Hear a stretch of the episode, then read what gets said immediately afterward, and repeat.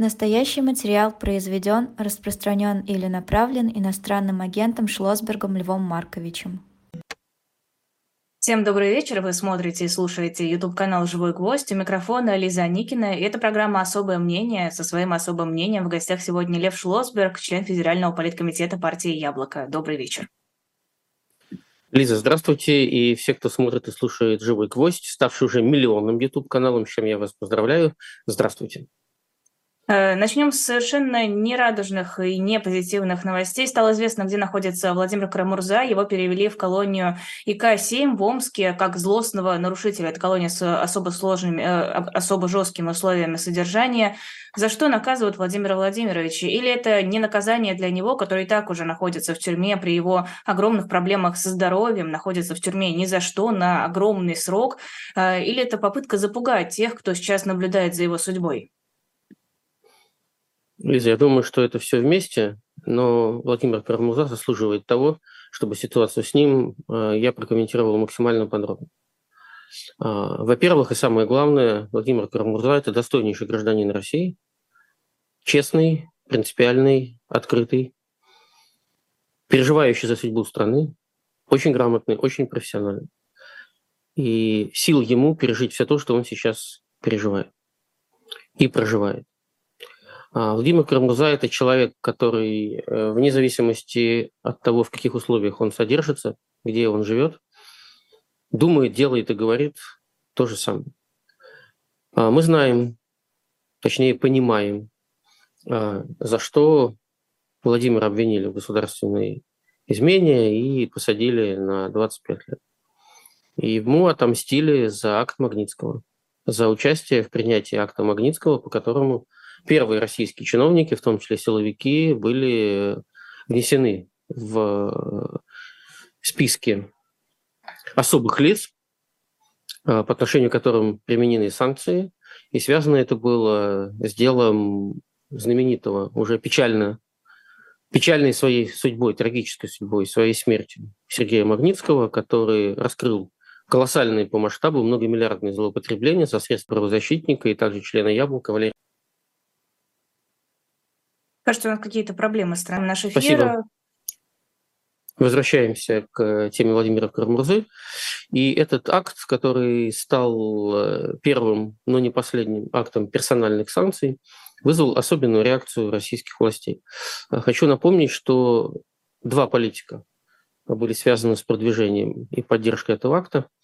Один из них э, был убит в феврале 2015 года в центре Москвы на Замоскворецком мосту который сейчас все чаще называют мостом Бориса Немцова. Это Борис Ефимович Немцов. А второй – это Владимир Карамурза.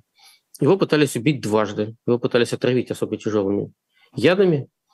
А, и благодаря искусству московских врачей он оба раза был спасен. А, притом его спасителем был знаменитейший врач а, Денис Проценко, тот самый врач, который в дальнейшем построил, точнее, возглавил одну из лучших в России клиник по борьбе с ковидом в Москве. На самом деле человек очень мощного клинического мышления. Он интуитивно понял, чем он не знал, но он понял, чем отравили Кромерзу, и смог спасти его, буквально вытащить с того света. Была вторая попытка отравления, и с ней тоже справились. А, Следственный комитет до сих пор не возбудил уголовное дело по покушению на жизнь государственного общественного деятеля. И в итоге Владимира Карамурзу арестовали. И судил его тот самый судья Сергей Подопригоров, который одним из первых попал в акт Магнитского. То есть господину Подопригорову предоставили возможность лично, вот просто лично и непосредственно отомстить Карамурзе за акт Магнитского. Вот за что сидит Карамурза. А, он не отказался от своих взглядов, он все так же прямо и открыто их высказывает.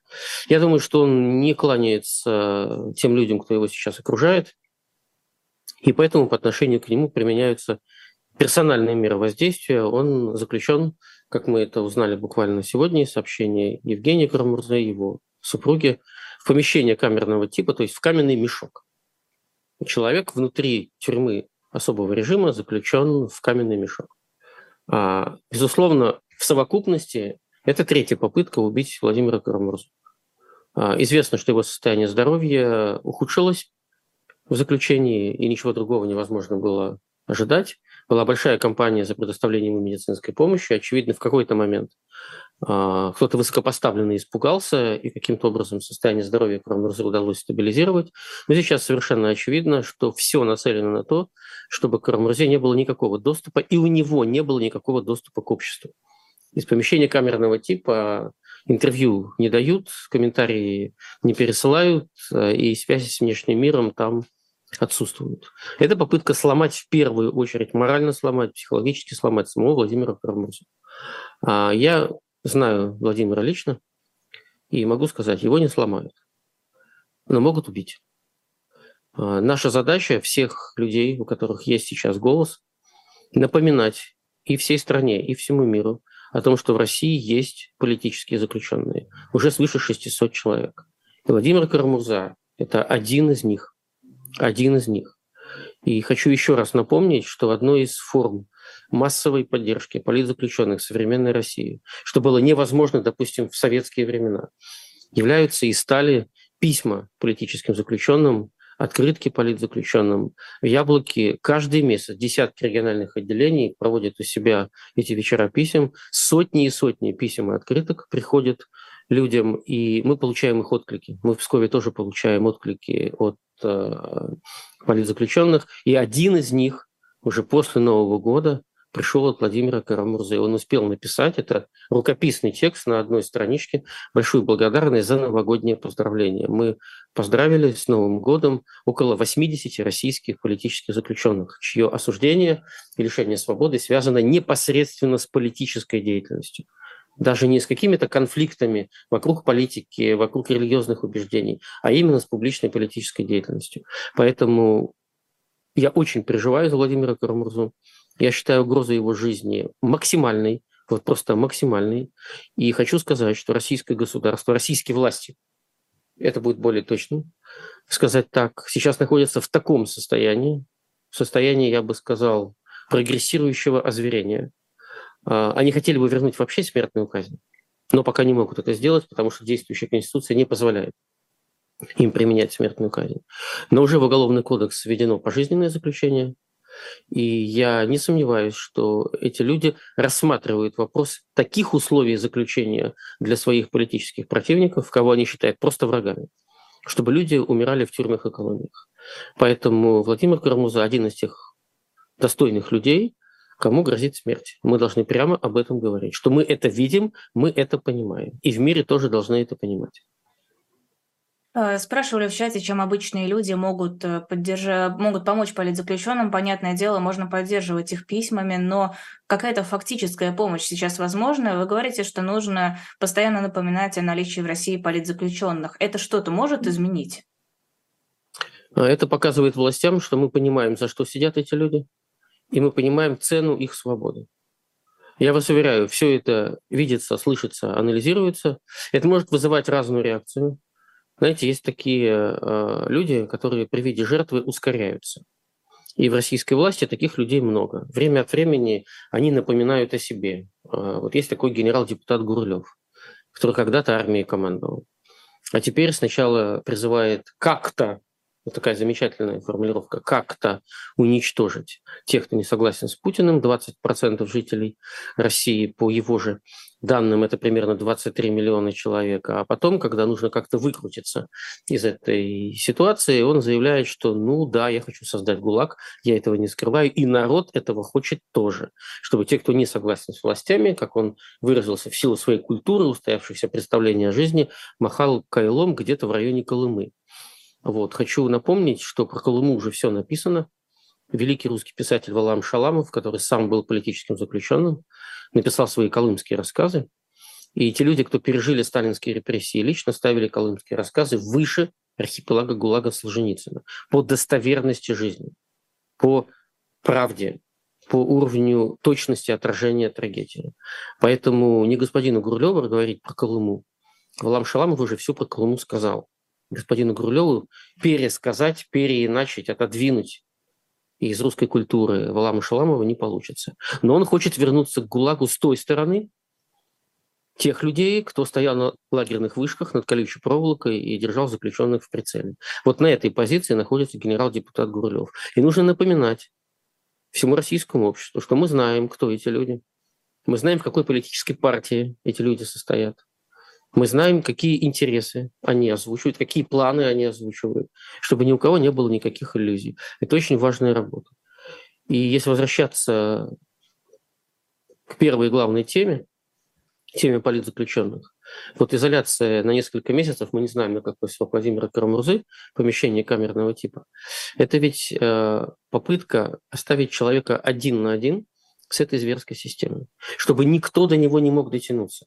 Никакие лучи света, лучи поддержки, сочувствия, сопереживания не могли его коснуться. Это пытка абсолютным одиночеством. Но если до этого Карамурза получил сотни, а возможно тысячи писем, он же понимает, что эти письма приходят все равно. Он понимает, что он не один.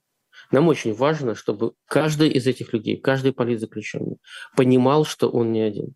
Это поможет им пережить эти мрачные времена. Я очень надеюсь, что они их переживут не только морально, но и физически. Потому что сейчас, желая всем этим людям дожить до свободы, мы не знаем, когда на нашем календаре будет наш День Победы. Мы не знаем. История никогда не раскрывает такие даты заранее. Но эти люди должны знать, что мы с ними, мы мысленно с ними. Есть э, политзаключенные, кто нуждается в деньгах. Вот просто, чтобы можно было купить что-то в тюремном магазине, заказать какие-то книги. Как правило, сейчас уже система помощи информационная настолько отлажена, э, что можно по описанию дела, допустим, на сайте мемориала, на сайте ОВД-инфо, э, можно увидеть, в чем человек нуждается. Как правило, есть такие приписки. Кроме того, э, сервис в СИН письмо действует высококачественно. Нужно сказать честно, что это совсем не голубиная почта, и какие-то достижения в российской системе исполнения наказаний с точки зрения обеспечения коммуникации есть, вы можете напрямую Каждый человек может напрямую спросить, чем я могу вам помочь. Нужно ли прислать деньги? Нужно ли прислать книгу? Нужно ли помочь продуктами, там, не скоропортящимися? Теми, не скоропортящимися? Это все возможно. Бывают люди, которые, видя конкретного политзаключенного, принимают решение. Я буду помогать вот этому человеку. Вот на всех 600 и больше сил не хватит, а вот этому человеку я буду писать. И завязывается переписка. И люди становятся друзьями по переписке. Только человек, лишенный свободы, может в полной мере сказать, что означают эти письма с воли. Только сам человек, лишенный свободы, может в полной мере оценить их силу, их важность. Лев Маркович, а как думаете, вот эти все Гурлёвы с ГУЛАГами, Луговые и прочие люди, делающие столь смелые, столь жестокие высказывания, они, когда говорят, э, рассчитывают на какой-то результат, или это пустая болтовня, просто попытка продемонстрировать свою лояльность нынешнему режиму? Стоит ли бояться последствий этих слов? Хороший вопрос, Лиза. А, эти люди считают себя участниками большого исторического и политического процесса. А, безусловно, они не являются людьми, принимающими политические решения. Но это публичные маркеры, это люди-маячки. Они показывают, в какую сторону власти России двигают нашу страну. Вот прямо и откровенно заговорили о ГУЛАГе напрямую фальсифицируется история 20 века. В Москве и в Петербурге срываются таблички последнего адреса, которые символизируют, обозначают то место, откуда будущих политзаключенных, как правило, казненных, возили на черном воронке в последний путь. Ни Москва, ни Петербург не хотят, власти не хотят признать эти таблички объектами культурного наследия, поставить их под защиту.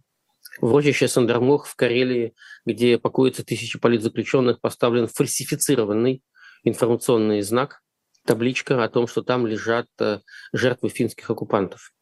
Их там нет. Там нет жертв, расстрелянных э, финами. Э, останки, которые были извлечены, не идентифицированы и захоронены в Медвежьегорске. То есть в Сандармохе только жертвы советских политических репрессий. И вдумайтесь, над могилами этих людей, над этим лесом, над этой землей, появилась табличка о том, что там лежат жертвы финских карателей. Это просто ложь. Вот моя коллега по партии Мила Слабунова уже несколько лет борется за то, чтобы о Сандармохе была только правда. Собственно говоря, за правду о Сандармохе сидит Юрий Дмитриев. Не за что-то, что вменяется ему российскими судами, которые его сначала оправдали дважды, а потом посадили до конца жизни. Как они считают, до конца жизни. А за борьбу с за правду о Сандармохе, потому что инициаторами уголовного дела против Дмитрия были непосредственные потомки сталинских палачей. И они Юрия. мстят Дмитриеву. Юрий Дмитриев, я ошибся и прошу извинить. А, у нас еще мстят музыкантам из группы Би-2, во всяком случае складывается такое ощущение. Их задержали, всех участников группы, в Таиланде. Вот сейчас стало известно, что Лева Би-2 ожидает рейса в Израиль, всех остальных от, отпускать отказываются, поступают сообщения о том, что они содержатся в ужасных условиях, на жаре, где э, спать можно только на полу, потому что в камере около 40 человек. И что самое главное, в этом, судя по всему, замешаны российские власти, которые хотят добиться выдачи музыкантов в Россию Россию. У солистов группы э, нет российских паспортов, они могут быть депортированы в другие страны, а вот остальные музыканты, они, если будут депортированы, то в Россию, и здесь, несомненно, у них могут возникнуть проблемы. Э, это на самом деле пугающая тенденция. Если раньше музыкантов не пускали, например, не давали им проводить концерты, то здесь государство, другое государство, э, оппозиционеров российских, даже не оппозиционеров, а деятелей культуры, не согласных с российской властью, задерживает, содержит в ужасных условиях и может э, выдать туда, где им угрожает тюремное заключение. Что это означает для тех, кто находится в эмиграции? Это касается не только тех, кто находится в эмиграции. Вы сейчас произнесли ключевое слово всей нашей сегодняшней жизни – культура. Культура имеет колоссальное влияние на людей, огромное влияние на общество. Певцы, музыканты, писатели, поэты, режиссеры, актеры – это люди, о которых часто говорят, что они властители умов. Часто эти люди обладают влиянием на общество большим, чем политики. Вообще культура – это символ свободы несвободной культуры не бывает. Если мы видим какое-то несвободное проявление, подневольное, верноподданническое, холопское, это не культура, это антикультура. Это уже служение власти. А настоящий художник, настоящий деятель культуры, он служит только своему вдохновению, своему слушателю, зрителю, читателю. И то, что сейчас происходит с группой B2, и не только на самом деле с ними, это охота э, за нелояльными деятелями культуры, имеющими влияние на российское общество. То есть это, строго говоря, не вопрос э, того, перед кем они поют. Они поют перед людьми, знающими русский язык, находящимися в эмиграции. Но при этом их видит и слышит российское общество, 99% которого осталось в России, а не уехало. И охота за деятелями культуры, которые выступают с позиции несогласия с действиями российской власти, это часть борьбы с культурой. А, с позапрошлого года в российской пропаганде стало очень часто используемым словосочетание а, «отмена русской культуры». Речь шла о том, что в десятках стран мира происходят отмены спектаклей, выступлений, э, дискуссий, круглых столов с участиями деятелей культуры из России, даже не живущих в России. И это на самом деле весьма прискорбное явление, потому что Пушкин, Чайковский, Достоевский, Лев Николаевич Толстой уж точно не виноваты в том, что российские власти делают в 21 веке.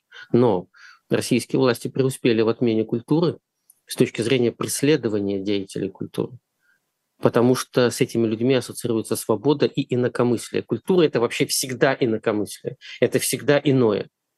Деятель культуры, удобный для властей, вызывает сомнения, насколько он относится к культуре. Я очень надеюсь, что усилия тех людей, кто помогает сейчас группе Би-2 и другим музыкантам, и другим деятелям русской культуры, попавшим в трудную жизненную ситуацию, будут успешны, и эти люди останутся на свободе. Это очень важно. Но при этом нужно понимать, что когда российские власти предпринимают вот такого рода усилия, как сейчас в Таиланде, это показывает реальную внешнюю политику России. Вот часто говорят, внешняя политика России – это.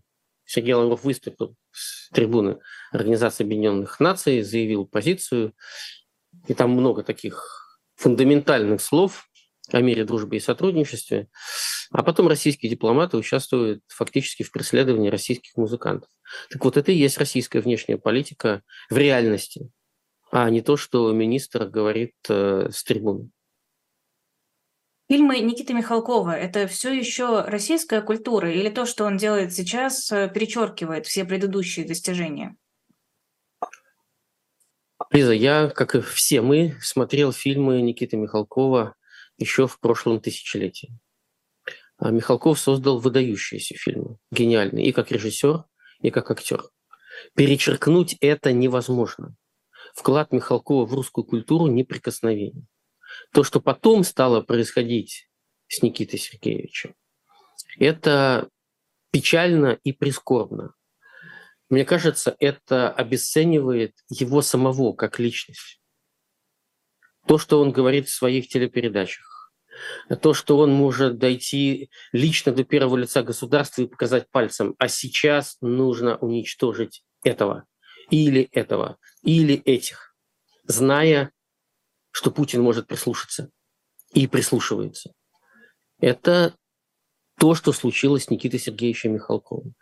Мы не знаем, в какой момент в нем произошел этот, в моем понимании, трагический для него самого перелом.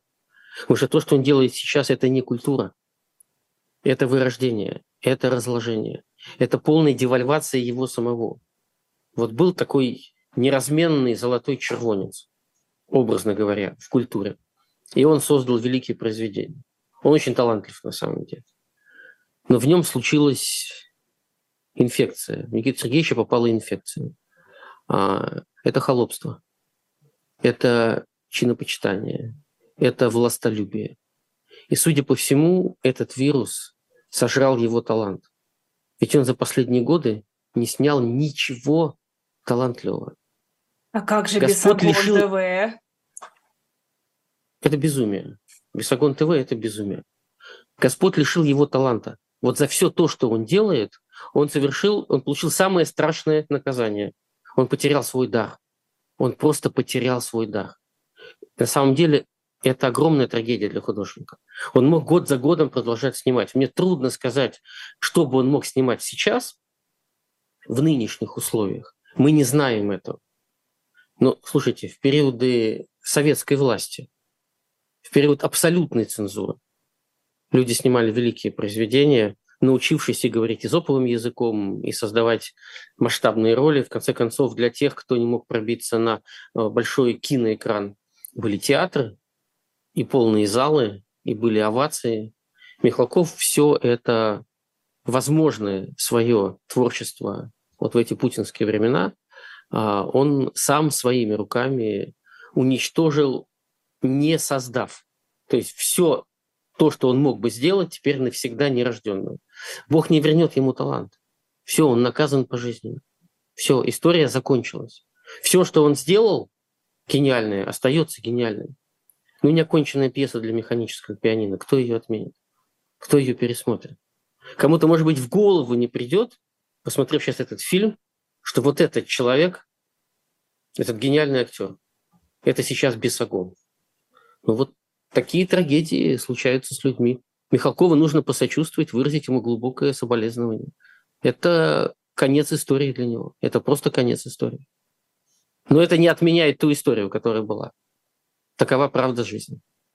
А где пролегает вот эта грань, когда человек талантливый, вынужденный э, сначала, возможно, молчать в условиях политических репрессий, потом, возможно, высказаться в поддержку власти, чтобы не лишаться возможности дальше работать и дальше выступать. В какой момент он перестает быть человеком талантливым и становится просто инструментом этого режима? Как только человек отказывается от свободы, он предает себя. Отказ от свободы – это и есть предательство себя. Все. Это и есть тот Рубикон, откуда не возвращается, после которого не возвращается. Михалков прошел этот свой Рубикон. Больше он ничего не создаст. Все невозможно. Он перестал любить человека. Он переродился. Главной движущей его силой сейчас является ненависть. Мне кажется, Никита Сергеевич понимает, что с ним произошла трагедия бездарности. Я не готов сравнить Михалкова с Сальери, потому что Сальери на самом деле был талантливый композитор ему не повезло, что он оказался в одной пьесе с Моцартом. Скажем так. Михалков, наверное, не Сальери, но что-то в этом есть.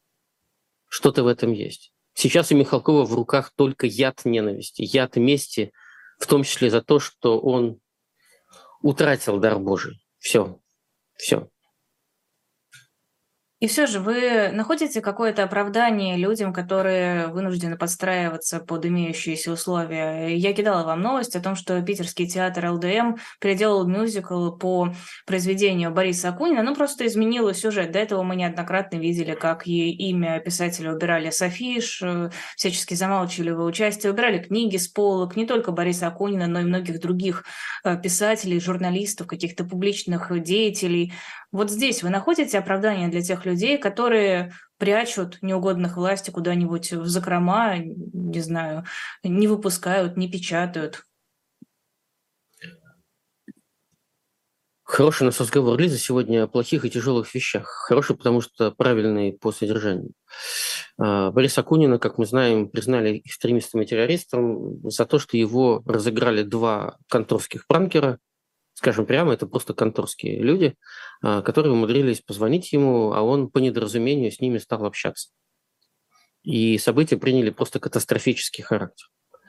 А, в прошлом году а, мы с женой были в Петербурге в Александринском театре на гениальном спектакле по Ларису Акунину 1881, в котором показана вся историческая трагедия русского консерватизма и русского либерализма. Главные исторические деятели этого спектакля Александр II, который погибает, и его сын Александр III, который принимает власть государства российского. Большой трехчасовой спектакль с антрактом, с уникальным переоформлением всего зала театра.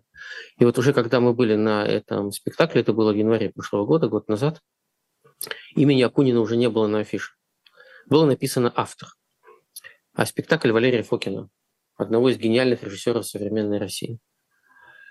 Александрийский театр пошел на то, чтобы снять имя Акунина. Насколько мне известно, Акунин им сказал, снимайте, пусть спектакль живет. И так все знают, кто. Теперь этот спектакль уже никто не увидит. Все, это, эта часть жизни закончилась. И в этом спектакле отражена вся трагедия российской истории, российской власти – которая перешла в 21 век. Это зеркало из глубины веков, из конца XIX века. Это трагедия Александра II, который не завершил свои великие реформы. Это трагедия Александра III, который сначала хотел быть продолжателем реформ, но не выдержал гнета, давления той элиты, которая его окружала. Эта элита была очень красноречива. Вот я сейчас пересматриваю действующих лиц и исполнителей. Это же настолько символическое окружение, чего стоит один из персонажей Константин Петрович Победоносцев, опер, опер-прокурор Святейшего Синода, а, Михаил Перелович Лорис Мелехов, министр внутренних дел, жандармы, камерлакеи, Мария Федоровна, императрица и супруга Александра Третьего – в общем, здесь всех не перечислишь. Давайте посмотрим на переход власти в России от Бориса Ельцина к Владимиру Путину. И скажите мне, что 1881 не напоминает нам об этом переходе. Ведь на самом деле отмена таких спектаклей, таких широких исторических, по сути политических высказываний к обществу, это ведь не вопрос того, кого признали иностранным агентом и кого внесли в список экстремистов, террористов, запретили даже упоминать и продавать их книги. Это вопрос страха властей перед художественным высказыванием, художественным образом. Ведь очень часто отсутствуют достоверные письменные источники о каком-то событии. То есть есть воспоминания, мемуары, их не хватает для восстановления всей канвы событий. Появляется художник, он пишет пьесу, роман, стихотворение, снимает кинокартину, ставит спектакль. И появляется то, что называется правдой истории. Она не только документальна, она в атмосфере, она в человеческих отношениях, она в том, как, как люди принимают решения, в том числе трагические. И, кстати говоря, в э, спектакле 1881 Александр III не выглядит предателем дела Александра II. Он выглядит человеком, который не справился со страной.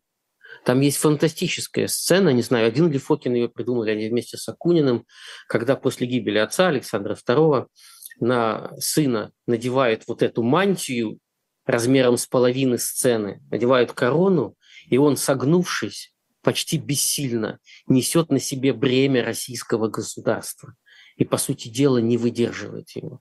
Один образ, который длится какие-то секунды, и он просто показывает всю трагедию российской власти в конце 20 века, которая привела страну постепенно а, в 1917 год к трагедии революции.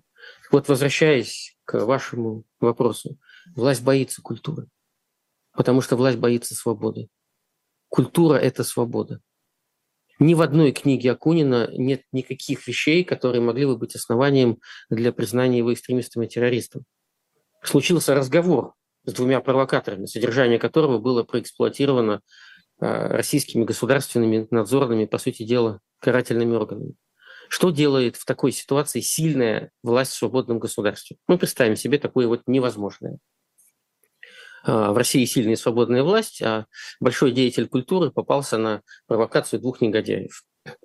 Российская власть сильная и свободная говорит, «Э, Борис, вы как-то странно высказались. Вам звонят какие-то люди, а, представляясь другими людьми, и вы говорите какие-то глупости неприятные. Вы же великий человек, вы же деятель культуры. Ваши книги читают миллионы людей и будут читать миллионы людей.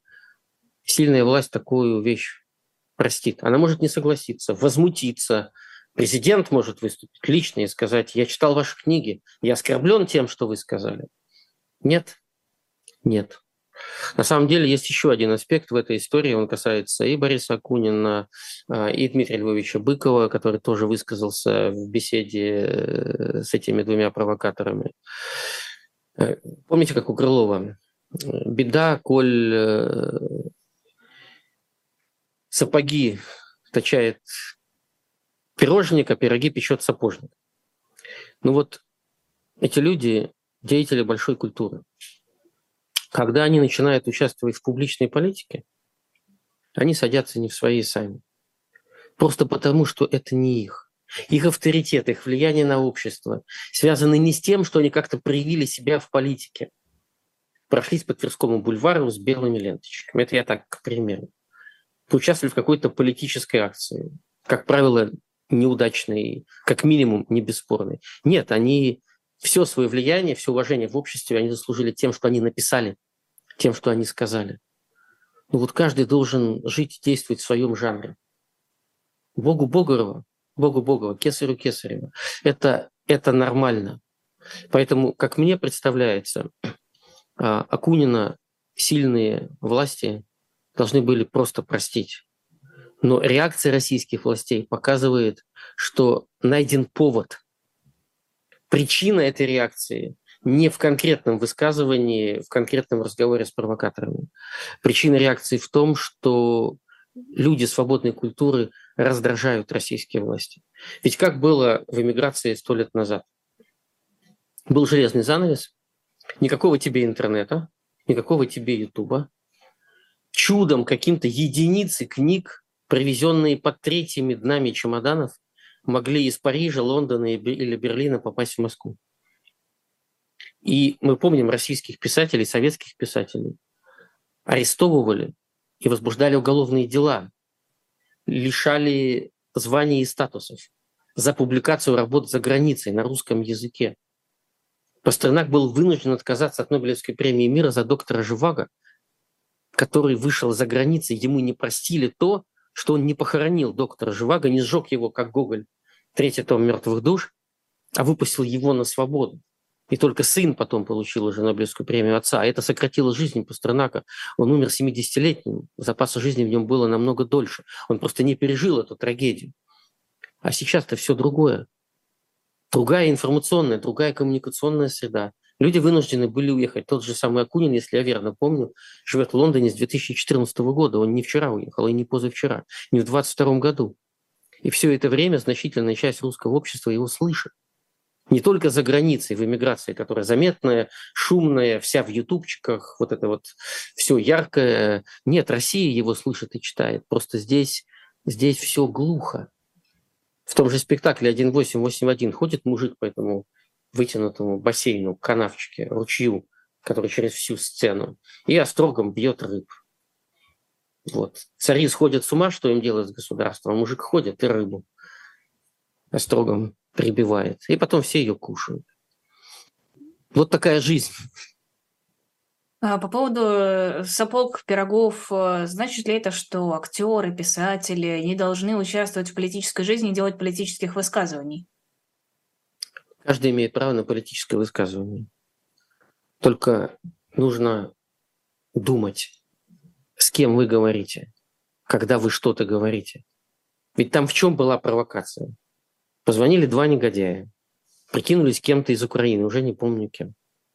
Но уже это должно насторожить. Я понимаю, что и Быков, и Акунин – это мировые величины, звезды. И, может быть, польстило, что им звонит кто-то из окружения президента Украины.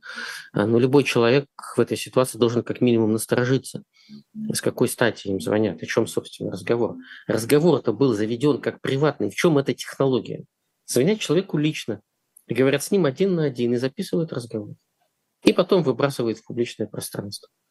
Но у человека должна срабатывать внутренняя страховка. Ну, просто срабатывать внутренняя страховка.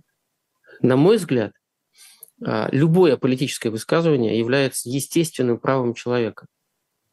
Но, во-первых, еще раз говорю, понимай, с кем ты говоришь, и старайся в разговорах один на один говорить те же самые вещи, которые ты можешь сказать в эфире «Живого гвоздя» на всю страну.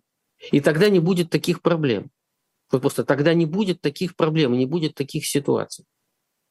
Ну а история этих двух пранкеров, я думаю, рано или поздно будет написана книжка, потому что они уже на книжку заработали. А чем закончится эта книжка в жизни, зависит от того, какая власть будет в России. Потому что при нормальной власти такие проекты спецслужб не будут востребованы. Они просто не будут востребованы. А сейчас они востребованы. Я не сомневаюсь, что за этими звонками стояли вполне конкретные люди в силовых структурах. В силу каких-то причин они выбрали своих жертв, именно Акунина и Быкова. И вот таким образом ударили по ним очень больно и вычистили их буквально сейчас, выносят их, выбрасывают из российского культурного пространства. В этом цель.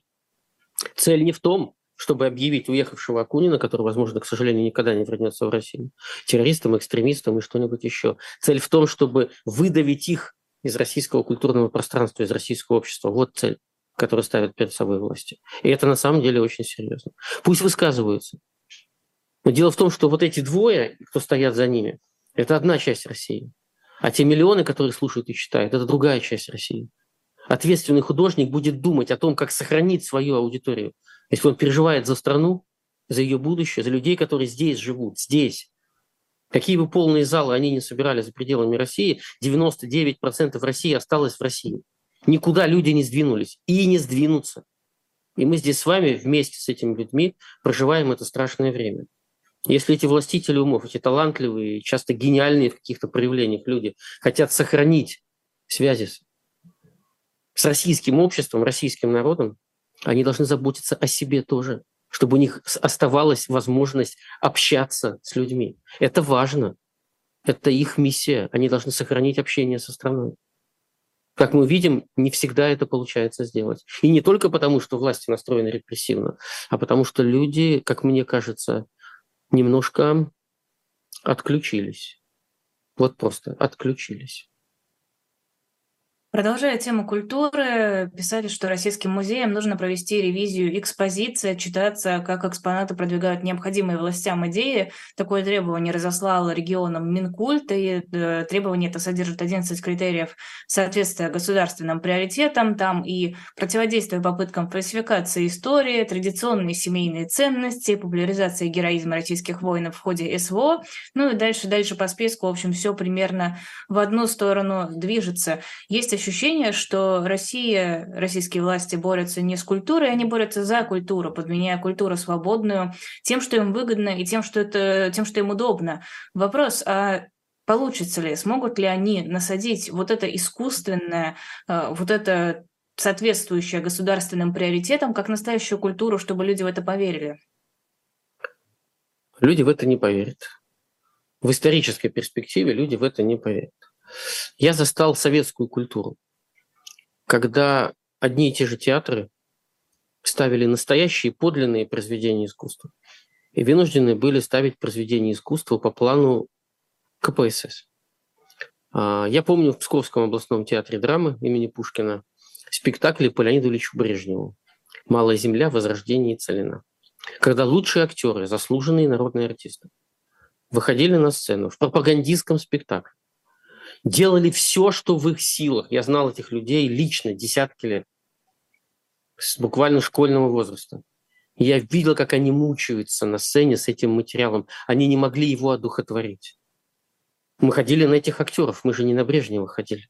Мы ходили на этих актеров. Но при этом, когда проходило две-три премьеры в маленьком городе, естественная аудитория такого спектакля заканчивалась. А он должен был идти по плану еще там год или два. И начиналось распределение билетов плановое. Так, завод такой-то получает 50 билетов на Малую Землю. Куда нам 50 билетов? Куда? Кому? Быстро взяли 50 билетов, быстро пошли, быстро раздали, быстро привели в зал, чтобы зал был полным. Не может быть у Ильича Брежнева пустых залов. Мы это все прожили. В культуре это не останется. Сейчас будут очень большие проблемы с цензурой. В России фактически введена цензура.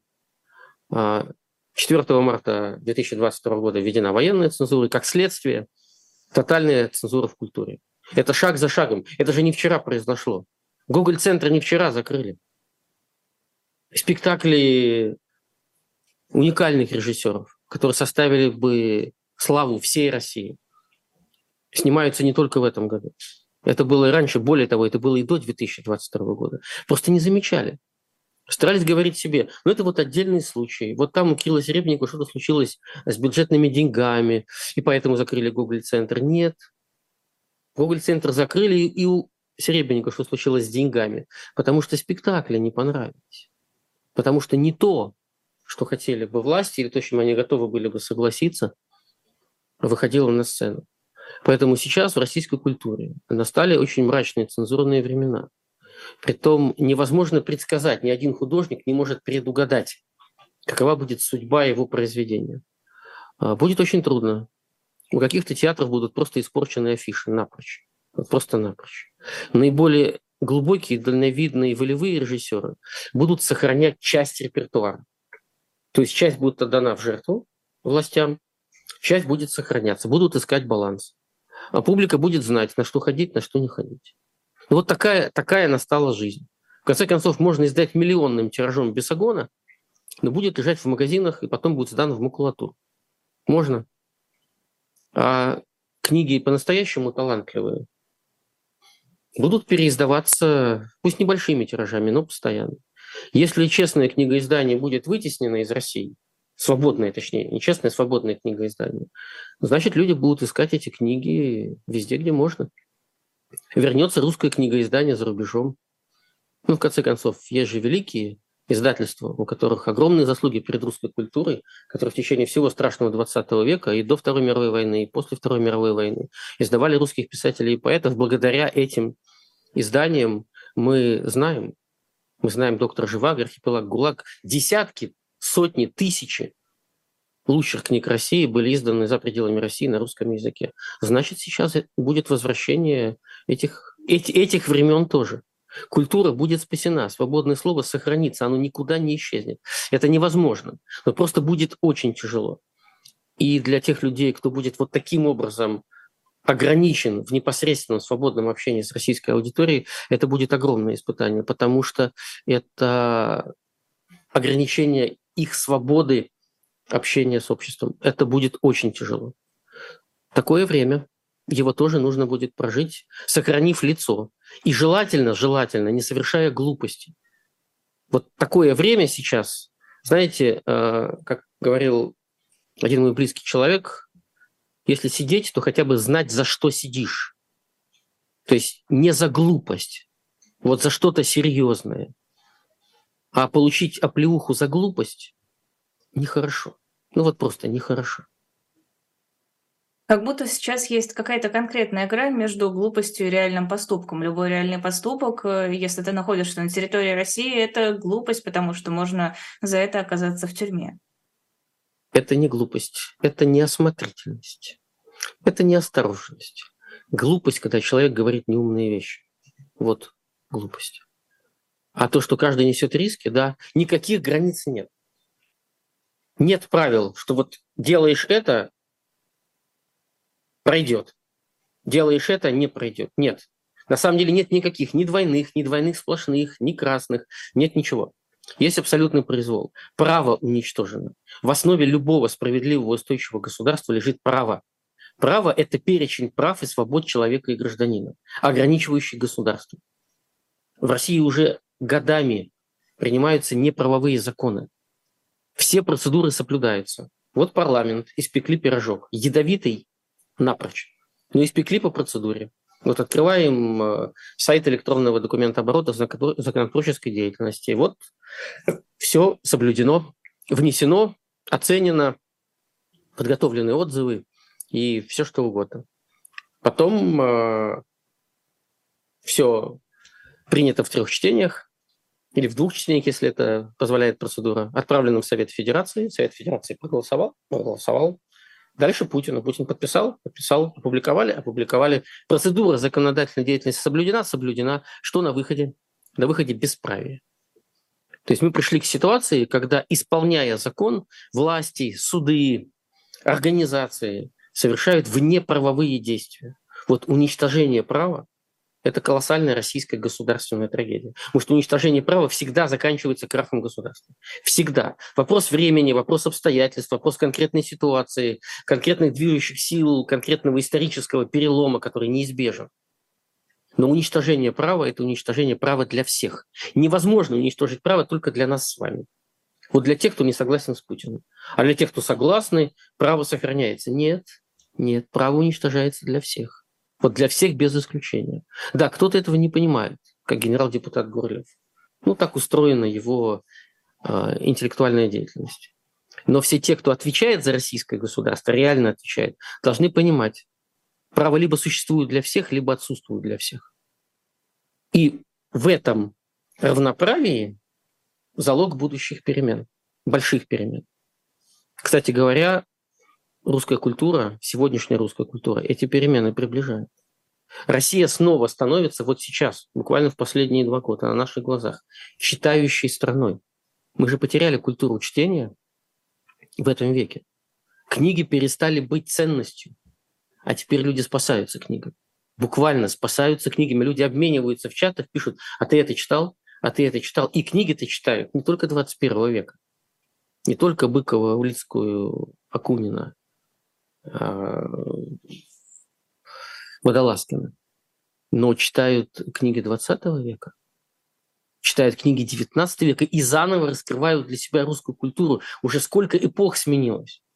Уже и Александр II, и Александр III, и Николай II уже только памятники. А культура все это пережила. Вот все это пережила культура. Я думаю, что ненависть властей к культуре основана на каком-то подспудном понимании, что культура их всех переживет. Вот просто их всех переживет. Они уйдут, культура останется. Вне зависимости от того, живы деятели культуры или уже ушли из жизни, произведение культуры переживает эпоху. Буквально переживает века. И они ничего не могут и никогда не смогут с этим сделать. Вся мировая история тому подтверждение. Я хочу напомнить, знаменитая брошюра, статья, отчаянная статья Льва Николаевича Толстого «Остановитесь», написанная на кровавых полях русско-японской войны не была напечатана в России. Все русские типографии, газеты отказались ее печатать. Она вышла в свет в Лондоне и пришла в Россию на русском языке из Лондона. Российские газеты требовали лишить графа Толстого всего, не только там от церкви отлучить, лишить звания, называли его предателем Родины и шельмовали ведущие русские газеты. Патриотически. Они просто лопались от патриотизма. И приплыли в 1917 год.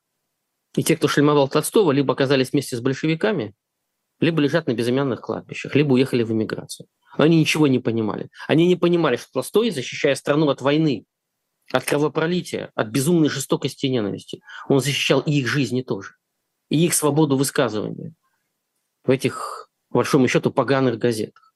Они этого не поняли. И пали жертвой все. Поэтому культура всегда находит способ выйти в свет. Всегда. Политики могут не найти выхода все, к сожалению. А культура найдет всегда. Слава Богу. Кстати, раз уж мы заговорили о книгах, чуть не забыла прорекламировать то, что у нас есть на shop.diletant.media. Вот. Красивые подарочные издания, но, надеюсь, вы на них будете не только смотреть, но еще и заказывать и читать. Там есть, э, кстати, о русской культуре. Там есть Пушкин, там есть Волков, Чуковский, есть книга Хармса. Есть и не только русские, там есть Конан Дойль, там есть Эдгар Аллан По, э, кто еще? Сервантес. В общем, сами посмотрите, и если захотите нас поддержать, закажете, вопрос попросите автограф у кого-нибудь из ведущих, например, ну и поставите нам лайк. А еще у нас э, все еще есть предзаказ на новые комиксы серии «Спасти», «Спасти княжну Тараканову». До 15 февраля он все еще будет в типографии. После 15 февраля наконец-то начнется рассылка, но пока вы можете его купить со скидкой. Это на 200 рублей, целых 200 рублей дешевле, чем после 15 февраля. Но если у вас есть э, скидочная карта нашего постоянного покупателя, вам это обойдется еще дешевле дешевле. У нас остается буквально три минуты. Хотела спросить про Валиеву. Лишение ее медали – это решение политическое или все по справедливости, все четко, все по спортивным законам? Лиза, как человек, который стоит на льду примерно как корова, я всегда восхищался э, спортсменами-фигуристами. Для меня это немыслимо. Все эти два, три, четыре оборота, это для меня всегда было проявлением высшего человеческого достижения. А, история с Валиевой – это абсолютная трагедия. Ответственность за ее трагедию, потому что ее выкинули из спорта. Через четыре года она уже будет другим человеком. Лежит на ее тренере ее личном враче. Все эти сказки про то, что какой-то дедушка подсунул ей какой-то стакан, который она по недоразумению выкинула, это позор Российской Федерации. Что бы сейчас ни писал Российский Олимпийский комитет, все кто угодно, я уверен, вот я так вижу эту ситуацию. Я не спортивный журналист и не, и не специалист по спорту, но я вижу так ситуацию. Если бы в тот момент тренер и врач взяли на себя ответственность, ведь там в чем особенность? Она на момент совершения этого проступка находилась в возрасте, не подлежащем ответственности. Она не отвечала за свои действия. У э, ВАДА было право в этой ситуации и у следующих уже спортивных инстанций было право освободить ее от ответственности, потому что она не несла всю полноту ответственности за свои действия. Тренер и врач, госпожа Туберидзе, если я верно помню, я забыл фамилию врача, она тоже публиковалась, обязаны были сказать, да, мы допустили это безобразие, это наша вина, и уйти в отставку. И спасти таким образом честь спортсменки, и сохранить ей возможность выступать, пожертвовав собой, сказав правду, и, соответственно, сохранив, возможно, возможно, золотые медали для российского фигурного катания в командном зачете в Пекине. Но они солгали, они изворачивались, они извивались. По большому счету, они психологически сломали спортсменку и лишили ее будущего. Ложь всегда лишает будущего. Вот урок этого трагического случая. Я желаю Валеевой выстоять в этой ситуации, выстоять как личность, понять, кто ответственен за эту трагедию, и больше никогда не иметь дела с этими людьми. Никогда. Это тоже урок для всей страны. А я только уточню, что эти четыре года отчитываются с 25 декабря 2021 года, так что ждать придется все-таки не четыре года от нынешнего момента, а от конца 2021 года это уже хотя бы что-то. А, спасибо огромное. Это был Лев Шлосберг в эфире YouTube-канала «Живой гость» со своим особым мнением, член Федерального политкомитета партии «Яблоко». Спасибо всем, кто был с нами, кто ставил нам лайки. Подписывайтесь, если до сих пор не подписались. И до новых встреч. Всего доброго. Всего доброго.